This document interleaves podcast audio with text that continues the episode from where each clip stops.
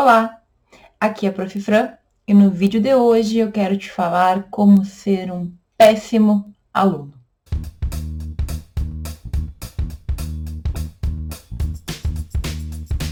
Bom, gente, talvez o vídeo de hoje gere um pouco de polêmica, mas eu quero te falar de cinco atitudes que normalmente acabam trazendo um prejuízo para a imagem dos alunos.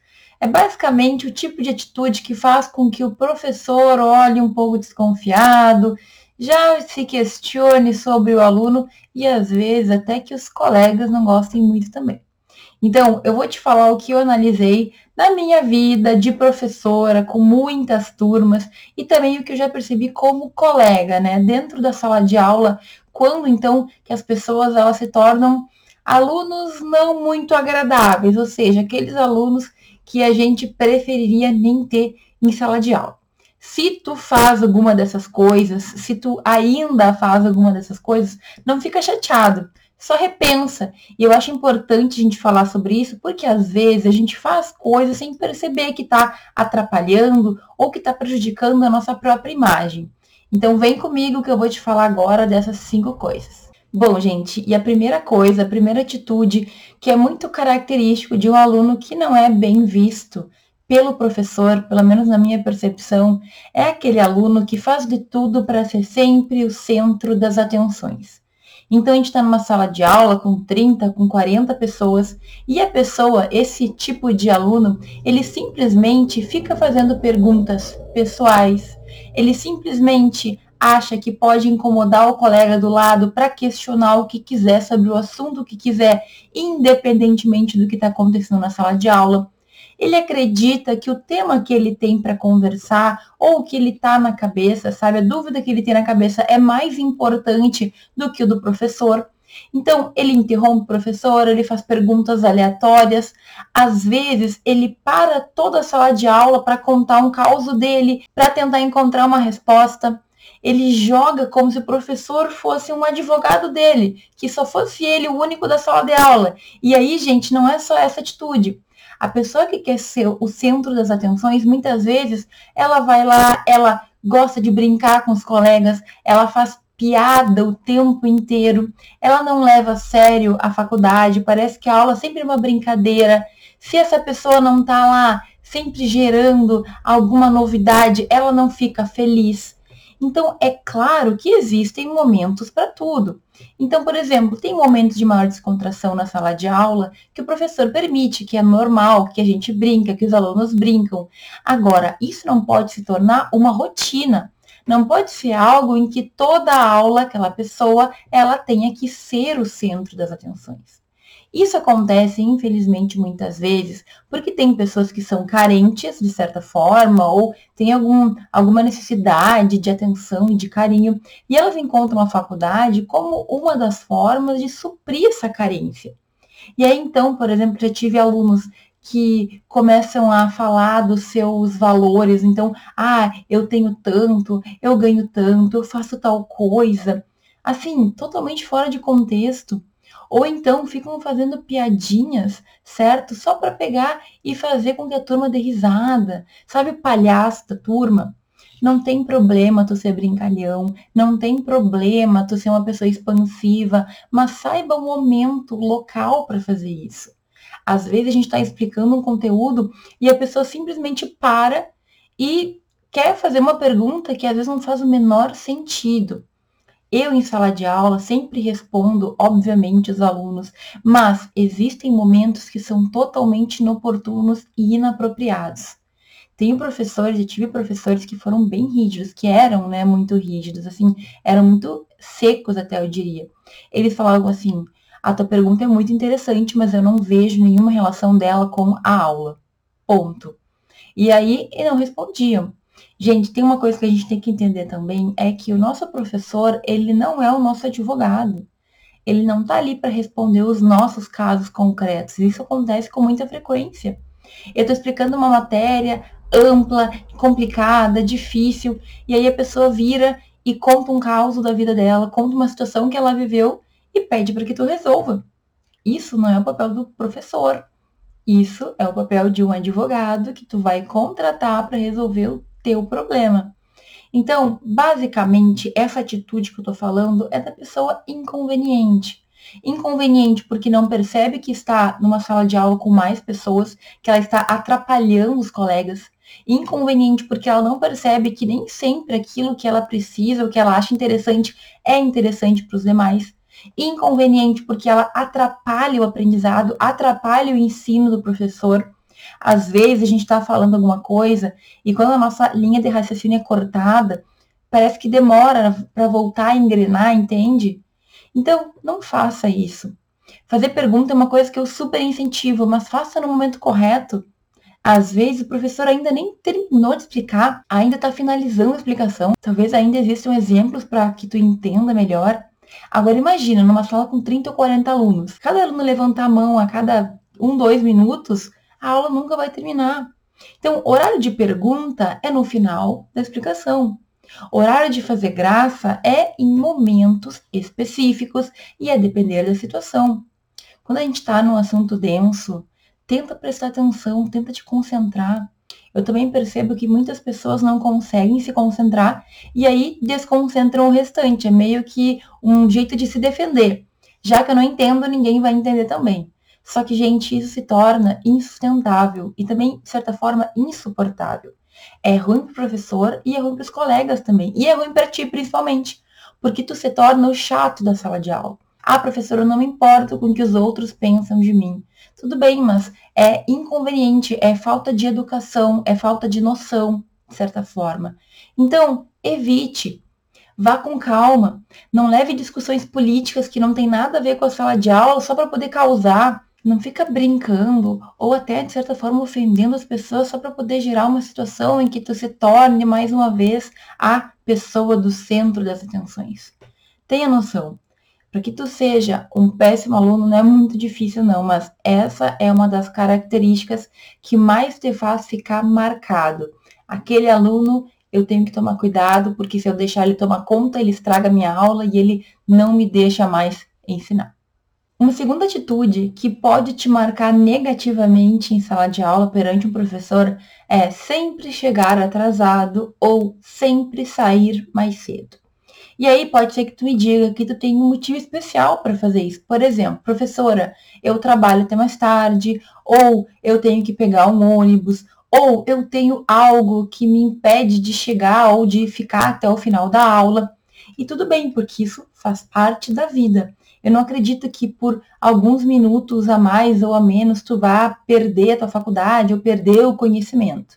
Agora, uma coisa é tu ter um motivo e explicar para o teu professor, e outra coisa é o teu professor, sem saber o teu motivo, te ver todo dia chegar atrasado ou te ver todo dia sair mais cedo.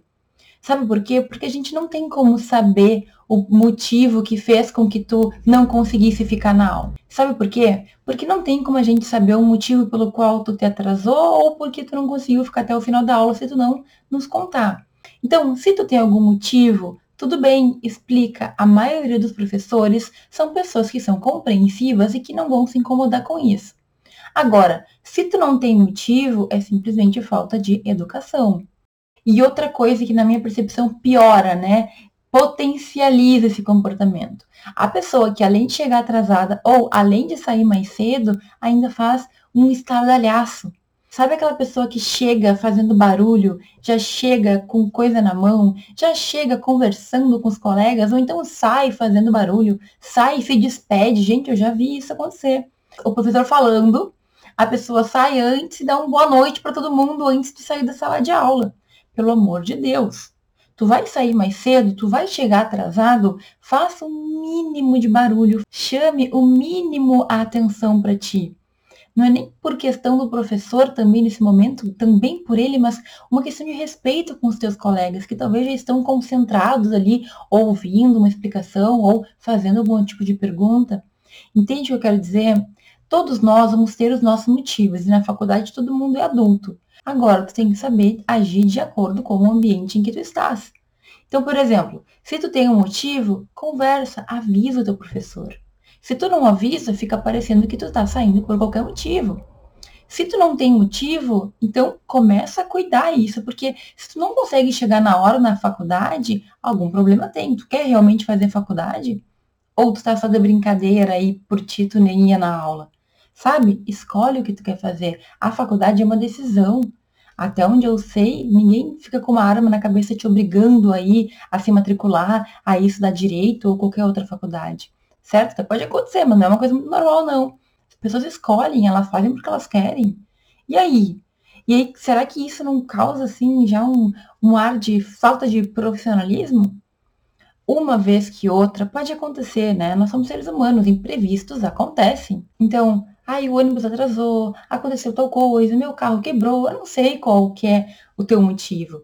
Agora, seja educado, certo? Chega quietinho, não fica batendo, não chega pedindo mate, como já vi acontecer nas salas de aula aqui do Rio Grande do Sul, ou então já fazendo mate, oferecendo para as pessoas. Não é uma grande roda de amigos, você não está ali para conversar e para bater papo. Deixa o professor dar a sua aula tranquilo. E realmente, eu me lembro, assim, porque são cenas que te marcam alunos que chegam, que fazem estardalhaço, alunos que já chegam conversando, ou então chegam atrasados e te dão um belo de um boa noite enquanto está explicando o conteúdo. Gente, assim, é um pouco de noção mesmo. Você chegou atrasado, tu não chegou na hora, fica quietinho, senta sem fazer barulho. Um dia uma colega minha, quando eu era aluna, né, da, da graduação, ela sempre chegava atrasada. E teve um dia que ela simplesmente chegou atrasada e arrastou três ou quatro mesas e cadeiras para poder sentar. E assim, tudo bem que ela tinha que ajeitar para poder sentar, mas ela fez um barulhão, mas foi tão, uma cena tão chata que a professora parou de falar e a turma inteira esperou ela sentar para poder continuar a aula. Ela era uma pessoa que não estava nem aí pro restante, só que ela acabou atrapalhando todo mundo. Quer dizer, porque ela não acordou, porque ela se atrasou, todo mundo perder um tempo de aula, entendeu? Ai, professor, são só dois minutos. Sim, mas às vezes, quando está concentrado e focado, o tempo dessa parada já te desconcentra e tem que recomeçar tudo de novo. Tanto para o professor que está falando, quanto para os colegas que estão ali. Então, assim, chegar atrasado, sair mais cedo, ficar saindo no meio da aula o tempo inteiro, não é que tu não possa ir no banheiro, mas vai quietinho. Levanta, vai pro banheiro, volta, sem fazer muito barulho, sem arrastar cadeira, sem arrastar classe, sem cutucar o colega, sabe? Seja uma pessoa tranquila, seja uma pessoa educada. Ninguém precisa saber que tu precisa ir no banheiro. Tu não precisa pedir permissão, parar o que tá, as pessoas estão fazendo para que saibam que tu está saindo. Calma, sabe? Então, vai no banheiro e volta. Tá muito cansado, tá com muito sono, levanta, vai lá, compra um café, volta tranquilo. Agora, a gente tem que ter noção. Se ninguém nunca te falou isso, é bom que tu saiba, então, na minha boca aqui. Se um aluno que sempre sai mais cedo ou sempre chega atrasado, os professores vão lembrar de ti. Pode ser que não lembrem o teu nome, pode ser que não saibam muito sobre quem tu é, mas com certeza o teu rostinho vai ficar gravado. Agora, se tem uma coisa que prejudica a imagem do aluno, principalmente para mim, é aluno que cola. Mas não é qualquer tipo de cola, é aquele aluno que cola mal, aquele aluno que demonstra que está colando, ou seja, ele não tá nem aí se tu tá percebendo que que, né, que ele está colando, ele não se importa de colar descaradamente, ele simplesmente acha que vai colar do colega, o professor vai ver e ele vai passar de qualquer jeito. Gente, eu sempre falo, brincando, né, para os meus alunos, que colar é permitido desde que eu não veja.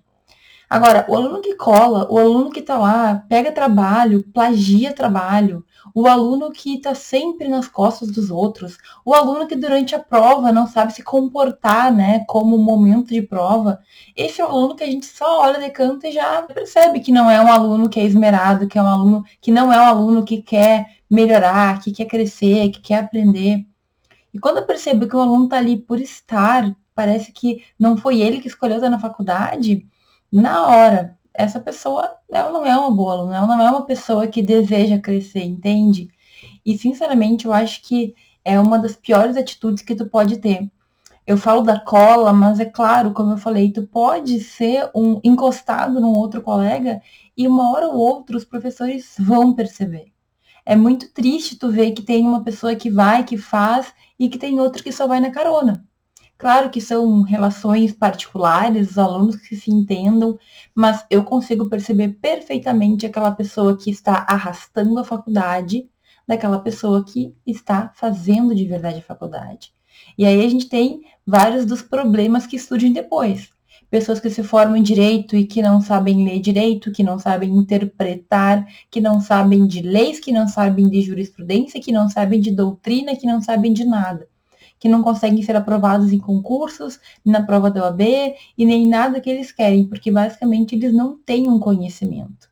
E, gente, eu sempre deixo claro, aprovação no concurso, aprovação na prova da ordem, nem sempre as pessoas não passam por falta de conhecimento. Às vezes é nervos mesmo, às vezes é ansiedade, às vezes são outros transtornos. Mas uma boa parte, uma grande parte das pessoas que não passam, não passam porque não tem condições, certo? Porque não tem conhecimento para tanto. Então, talvez tu não tenha passado, talvez tu conheça alguém que não passou por um motivo muito mais sério do que isso, né? Uma questão emocional, enfim. Mas assim, a maior parte das pessoas não passa na prova da OAB porque não está preparada, certo? Porque não tem conhecimento, porque às vezes não consegue ler uma questão e interpretar. E eu sei que isso pode parecer radical, mas tu vê em sala de aula isso acontecendo. Eu tive alunos, gente, que não, assim, ó, praticamente eram semi-analfabetos, de não saber ler. E assim, o problema não é tu não saber, porque muitos de nós não sabemos muitas coisas. O problema é tu não querer buscar.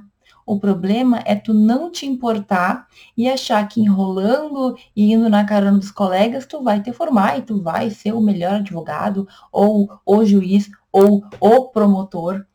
E, gente, não é assim, certo? Não é assim.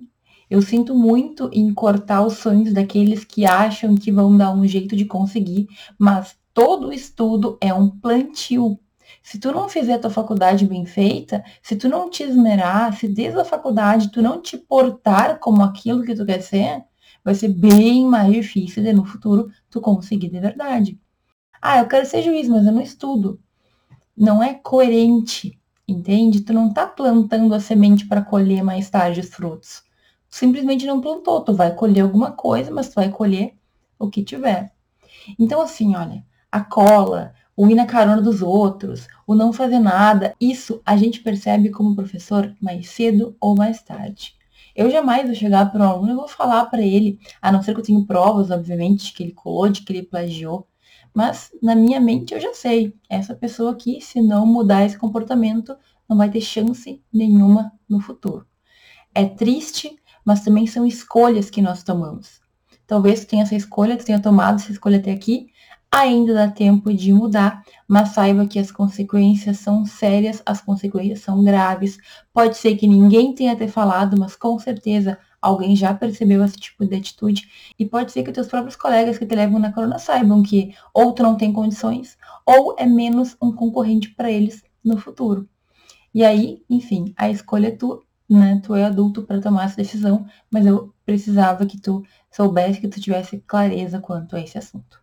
Uma quarta atitude que pega muito mal para o aluno, e normalmente a gente, como professor, vai ter essa percepção em relações mais próximas, como, por exemplo, orientação de TCC, orientação de trabalho de conclusão de curso, é quando o aluno nunca assume responsabilidade por nada que faz de errado e ainda por cima coloca a culpa nos outros. Então, no TCC é muito fácil, muito simples tu perceber quando o aluno não cumpre prazo e mente que aconteceu alguma coisa, quando o aluno não entrega o que deveria, quando ele não faz o que tu pediu para ele fazer e ele cria uma história, cria uma situação, coloca a culpa no cachorro, coloca a culpa no pai, na mãe. Ah, porque morreu o pai de um amigo de não sei quem. Gente, não tem coisa pior do que a gente ter uma relação próxima, a gente ter um acordo e tu não fazer o que tu tem que fazer. A relação entre orientador e aluno é uma relação próxima. Querendo ou não, nós estamos construindo um trabalho juntos. O orientador ele não escreve, mas ele dá o direcionamento. E se tu tá lá, dando teu sangue, dando o melhor de ti para ajudar, fazer um trabalho bom, e o aluno simplesmente não corresponde, e ainda por cima não assume, porque isso é um comportamento totalmente diferente, na hora tu já questiona a possibilidade daquele aluno se dar bem, tu já questiona a qualidade, tu já questiona até a índole daquela pessoa. Veja, não consegui cumprir o prazo, professora, aconteceu isso, isso e isso, eu tive tal e tal problema, eu não consegui porque fui irresponsável. Pode até parecer que isso pega mal para ti, Mas, sinceramente, eu prefiro a honestidade do que um monte de mentira deslavada e que não faz o menor sentido. Na sala de aula, a gente também consegue perceber algumas situações assim, embora seja um pouco mais sutil né, a situação. Então, por exemplo, tu marca uma prova ou tu explica um trabalho e o aluno não faz ou diz que não entendeu e simplesmente joga a culpa de volta para o professor. Eu tive uma turma uma vez que eu mandei eles fazerem um trabalho e eles, é, era um trabalho difícil, eu dei um mês de tempo para eles fazerem e eles me entregaram um trabalho plagiado. E aí, na hora de conversar com eles, um deles meio que jogou a culpa em mim, porque eu dei um trabalho para fazer que era muito difícil. E aí, no fim, eu consegui conversar, a gente se acertou, mas nesse momento eu tive que jogar de volta. Eu falei só um pouquinho. Teve um mês eu estava um mês disponível para tirar dúvidas, vocês tiveram tempo suficiente para fazer, e agora todo mundo me apresentou um trabalho, todo mundo não, né? Mas um monte de gente apresentou trabalho plagiado e a culpa é minha? Calma, né? Vamos assumir as nossas responsabilidades. Isso quando não culpa um colega ou outro. Ah, o fulano não me avisou que ia ter prova. O meu grupo, o problema é o meu grupo, eles não fizeram. O meu grupo, isso. Os meus colegas, aquilo. Gente, para. Assume a responsabilidade pelas suas coisas. Quem tem que saber de prova, de aula, de trabalho é tu. Se o professor falou em sala de aula e tu não tava, te vira. Busca alguém que te ajude, que te dê a boa informação. Agora, tu devia estar em aula em primeiro lugar, né? Ah, mas eu tive isso e isso. Ai, chega de desculpas, né? A responsabilidade do aluno é estar em aula, fazer os trabalhos e fazer as provas. Essa é a responsabilidade, estudar para conseguir tirar a média, para corresponder àquilo que se espera dele. E o professor tem que ensinar, tem que corrigir, tem que dar feedback, tem que dar direcionamento. Agora, a pior coisa é tu nunca assumir os teus erros e sempre, ainda por cima, colocar a culpa em outra pessoa. Gente, onde a gente vai chegar? Tu espera que depois, lá como advogado, tu vai colocar a culpa no estagiário porque alguma coisa saiu errada perante o juiz? Gente, já aconteceu, né? Mas a culpa é tua. O nome é teu, tu que assinou a peça. E essa é uma das grandes lições que com o tempo a gente entende. Quanto mais alto, quanto mais tu quiser chegar, mais responsabilidade tu vai ter que assumir. E mais problema tu vai ter que resolver, independentemente de quem foi que fez ou que não fez. Então, chega dessa história de sempre achar um culpado para não assumir as tuas responsabilidades.